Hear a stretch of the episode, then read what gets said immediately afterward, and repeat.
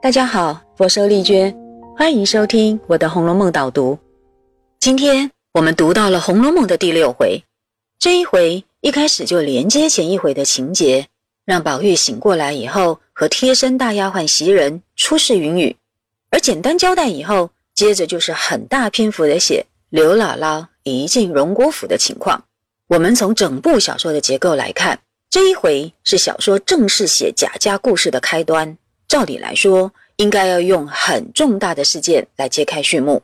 从这个角度来说，宝玉的出世云雨情和刘姥姥的一见荣国府这两件事情都非常的重要。很可惜，一般人从表面上并没有看出来。首先，你注意到贾宝玉出世云雨情这个情节延续了第五回，他让宝玉梦醒以后出现遗精的生理现象。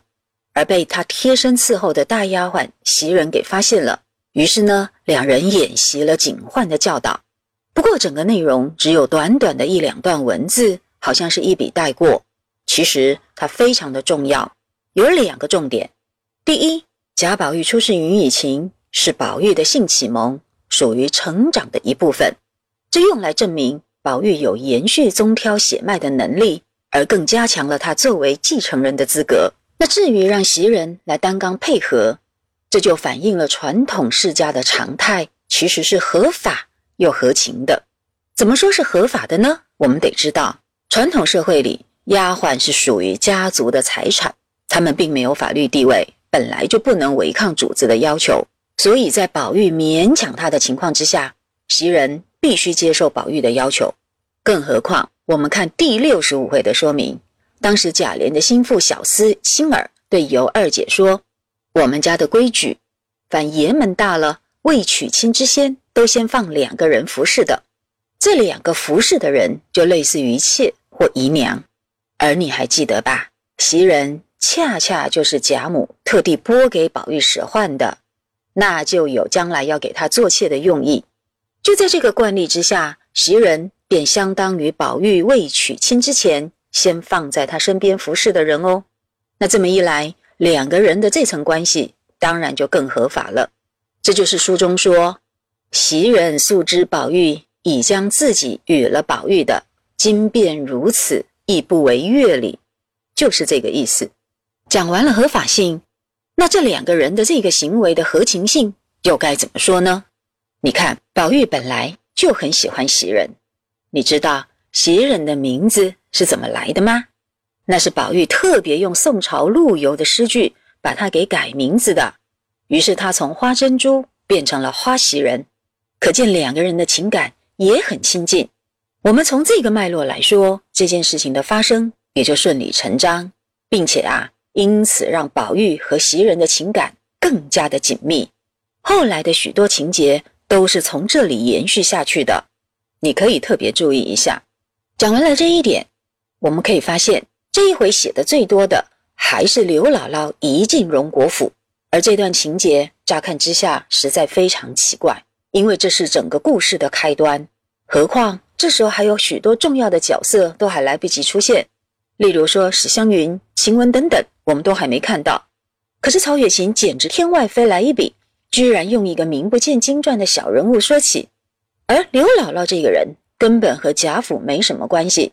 小说家却长篇大论的做了非常详尽的交代，而且让他大老远的来到贾府求助，整个过程啊巨细靡遗，这个安排真是太突兀了。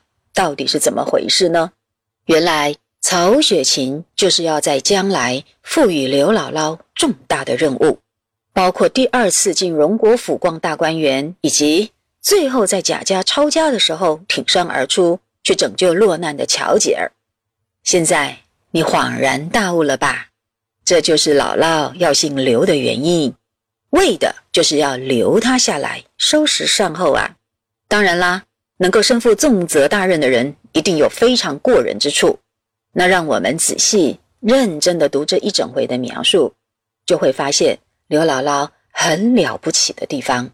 怎么说呢？原来刘姥姥这个人。不但很有头脑、有眼光，性格啊也很成熟健全。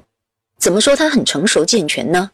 首先，他遇到难关的时候，不是怨天尤人、坐困愁城，而是很冷静的想办法解决，这就非常不容易喽。再其次呢，你特别注意一下，当他来到贾府必须开口要钱的时候，虽然觉得非常羞耻，却能够按耐下来，对王熙凤说出来意，这叫做忍耻，而忍耻就是一种很坚忍的意志力。所以唐朝的诗人杜牧才会说：“包羞忍耻是男儿。”杜牧认为，男子汉大丈夫的坚忍不拔，实在是包括了忍耻的力量，才能够勇敢的面对难堪，渡过难关。而项羽就是做不到这一点，以致落入到一死了之的下场，失去了卷土重来的机会。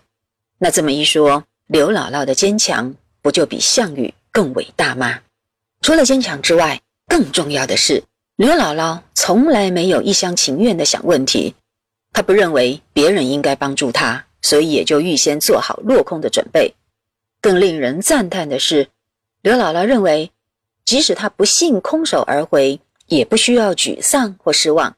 相反的，她认为有这个机会到公府侯门之家去见见世面，就可以不枉一生。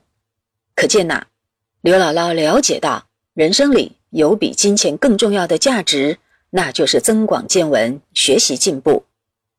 可是你也知道，刘姥姥只是一个乡下老妪，没读过书，不认识字，她却懂得这个大道理，这不是让人非常钦佩吗？难怪呀，曹雪芹会把开启序幕的殊荣给了刘姥姥。另外，我们更应该注意到，刘姥姥在出发前的整个盘算里，唯一考虑到的成败关键。就是王夫人哦，她所依赖的是王夫人的慈善性格。你看，刘姥姥首先想到，以前王夫人还没有出阁的时候，待人就很宽厚谦虚；现在嫁到贾家，成为二太太，听说啊，更是乐善好施。如果她念旧的话，就很可能可以帮助他们。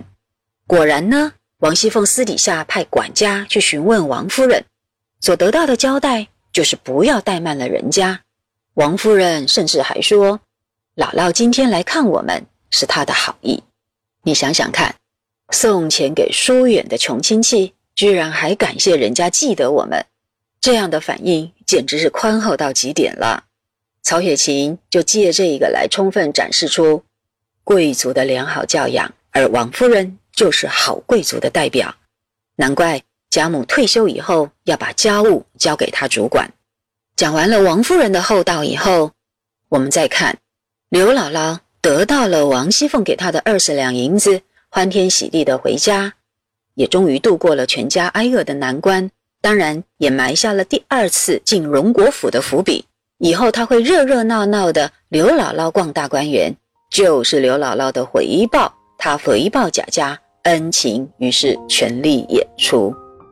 好啦，这一回的导读就讲到这里，我们下次再会。